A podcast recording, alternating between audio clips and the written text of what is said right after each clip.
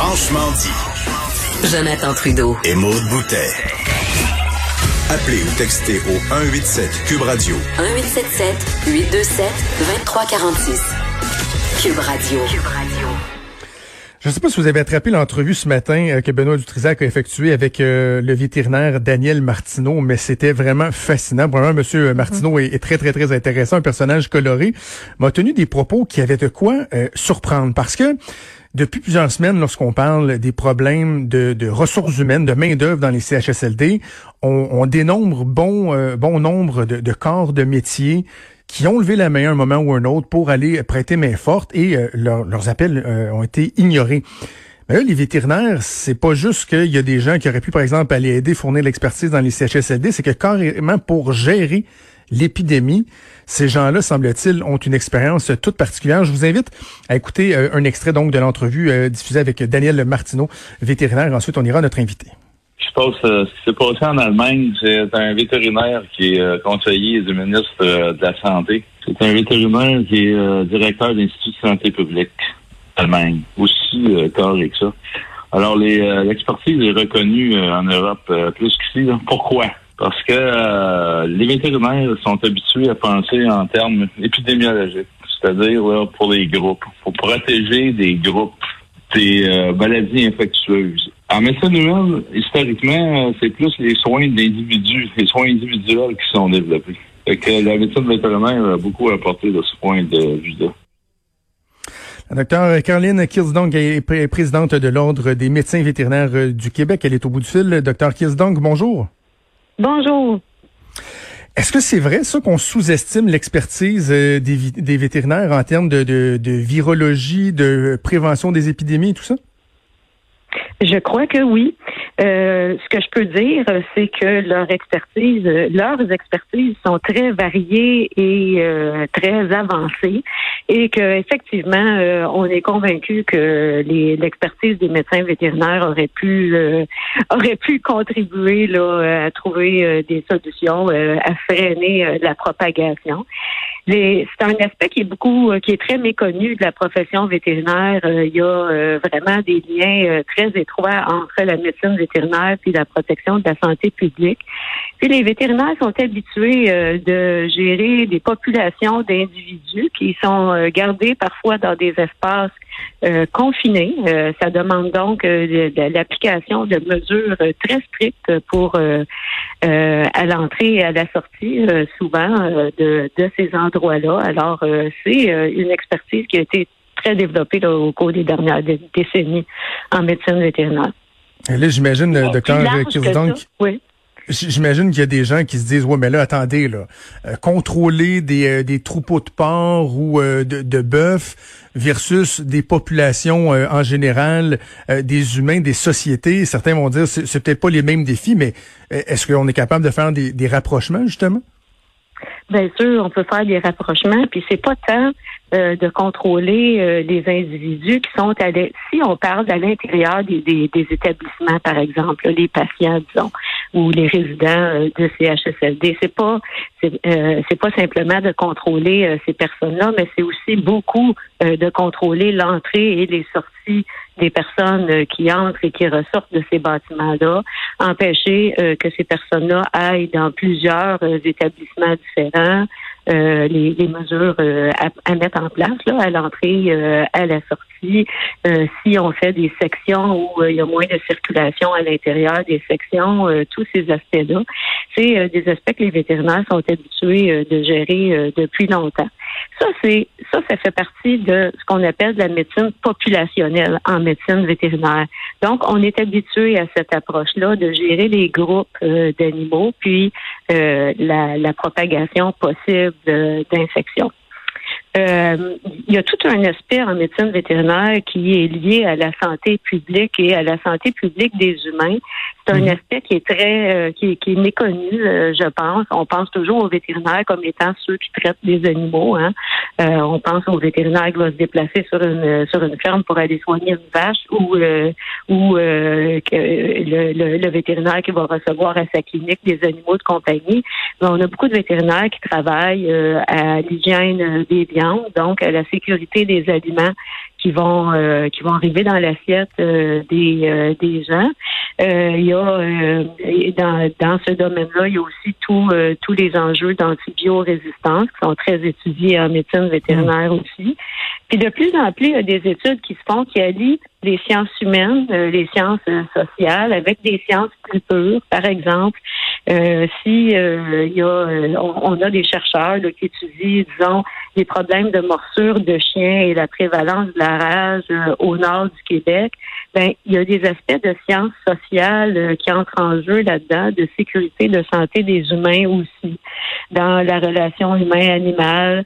on en a des médecins vétérinaires qui étudient la propagation des zoonoses euh, en fonction des changements climatiques. Les zoonoses, c'est des maladies qui sont transmissibles entre, entre les animaux et les humains.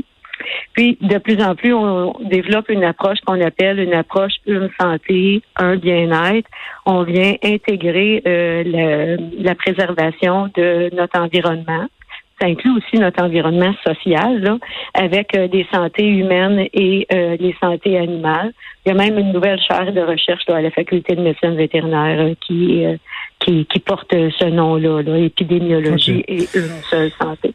Donc, on voit que vous êtes. La question, c'est pas de savoir est-ce que vous pouvez vous impliquer dans la santé publique. Vous êtes déjà impliqué de façon importante dans la, dans la santé publique, mais on s'en rend pas nécessairement compte. Mais dans un contexte là de la gestion d'une pandémie, euh, bon, souvent, il y a des gens qui vont dire, ouais, le gouvernement aurait dû faire ça, aurait dû faire ça. Puis bon, ils se font qualifier un peu de gérant d'estrade parce qu'on n'a pas nécessairement l'expertise. Vous, vous l'avez, l'expertise. Est-ce que vous pensez qu'il y a des choses qui auraient pu être mises en place depuis le début qui auraient euh, eu pour effet d'amoindrir l'impact de cette pandémie-là ou carrément de la prévenir? ça, on est convaincu que oui. Euh, ceci, euh, ceci étant dit, le but n'est pas de distribuer des blâmes. Je pense que l'approche euh, une seule santé est pas encore est pas encore assez développée, donc était pas mûre au moment où la, la pandémie est survenue. Euh, je pense que si c'est arrivé dans quelques années, peut-être que euh, on aurait pu apporter une meilleure contribution. On comprend aussi que c'est difficile à mettre en place euh, au moment où survient une pandémie, de mettre en place des nouveaux réseaux de collaboration de façon très rapide. On comprend que c'est pas c'est pas simple. Et là, on le voit, bon, euh, docteur Martineau en parlait avec Benoît Dutrisac, dans d'autres pays, notamment en Allemagne, les vétérinaires sont au cœur de la gestion de, de l'épidémie. Comment se fait-il qu'au Québec, euh, vous soyez pas davantage euh, impliqués? Est-ce que vous avez levé, levé la main? Est-ce qu'il y a eu des contacts avec le gouvernement? Puis pourquoi on fait pas appel à vous? Plus oui, on oui, on a levé la main beaucoup, beaucoup, mais l'explication est vraiment ce que je vous disais tantôt, c'est que l'implication des vétérinaires dans euh, les, euh, les, leurs organisations ou leurs instituts de santé publique là-bas était déjà euh, beaucoup plus grande. Alors, il était déjà euh, intégré euh, dans, dans le réseau de la santé publique humaine, ce qui n'était pas le cas ici. Mhm. Alors, ça s'est pas fait à la dernière minute au, au moment où la pandémie est arrivée. Alors, l'explication est vraiment là. Pourquoi c'est comme ça ici? Je ne sais pas. C'est difficile à dire. Pourquoi ça s'est pas développé de la même façon? Euh, on a des, euh, des experts euh, en santé publique, épidémiologie ici, qui sont des experts internationaux et qui nous disent qu'ils se font consulter depuis le début de la pandémie internationalement. ils font des, des, des, appels conférences là, où ils se font consulter ailleurs dans le monde hmm. pour sur le même sujet, mais ils sont pas consultés ici parce que ce réseau-là n'est pas encore euh, développé. Mais je, pense que ça va venir. Je pense qu'on on va en venir là.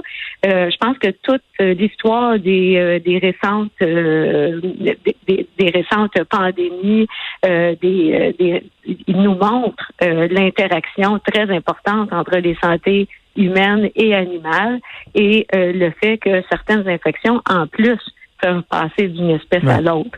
Alors, c'est vraiment important de développer ces réseaux-là euh, en, grande collaboration. OK. Docteur Kirsdong, je veux pas être euh, alarmiste ou, fataliste, mais euh, avec votre œil d'expert en la matière, lorsque vous voyez le, déconfinement qui, qui, qui s'amorce, qui va débuter au cours des prochains jours, en fonction de, la situation, de l'évolution de la pandémie, est-ce que vous avez des, des, des, des craintes importantes, des doutes? Ben, premièrement, moi, je n'en suis pas de ces experts, personnellement.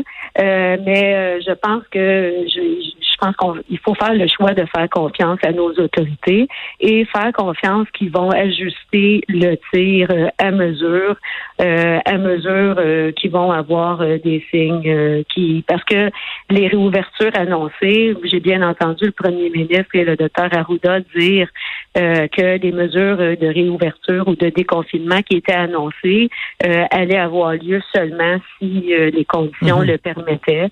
Alors, euh, on, on, va surveiller l'évolution de la situation. Une chose qui est certainement inquiétante, c'est ce qui se passe à l'intérieur des, des, des, établissements, à l'intérieur des CHSLD et maintenant à l'intérieur des hôpitaux. Ça, c'est un grand défi. OK. Euh, je, on le sent déjà, ça fait réagir l'entrevue que Benoît a fait ce matin, puis euh, notre entrevue euh, assurément va, va faire réagir. Est-ce que vous levez encore la main? Là? Parce qu'on dit, bon, on n'a pas eu ce réflexe-là ici au Québec, mais si le ministère de la Santé vous appelle, j'imagine qu'il y a des gens qui sont prêts à l'aider. Il n'est pas, pas trop tard pour bien faire, j'imagine? Il n'est pas trop tard pour bien faire. On en a quelques-uns. je euh, vous comprenez qu'on n'a pas fait des, des, recherches exhaustives là pour pour euh, mais euh, je sais qu'il y en a quelques-uns qui qui, qui seraient disponibles et ça prend pas des dizaines de personnes hein, c'est des personnes pour c'est ça c'est pas c'est pas des bras là voilà OK, ben c'est vraiment très, très, très intéressant. préoccupant, mais intéressant, docteur Caroline Kilsdong, vous êtes présidente de l'Ordre des médecins vétérinaires du Québec. Merci beaucoup d'avoir pris le temps de nous parler aujourd'hui. Ça m'a fait plaisir. Bonne fin de journée. Merci, au revoir. Vous écoutez Franchement dit. Avenir sur Cube Radio. Cube Radio. Dès 12. On n'est pas obligé d'être d'accord avec Sophie Durocher. Cube Radio. Cube Radio. Autrement dit. Et maintenant, autrement écouté.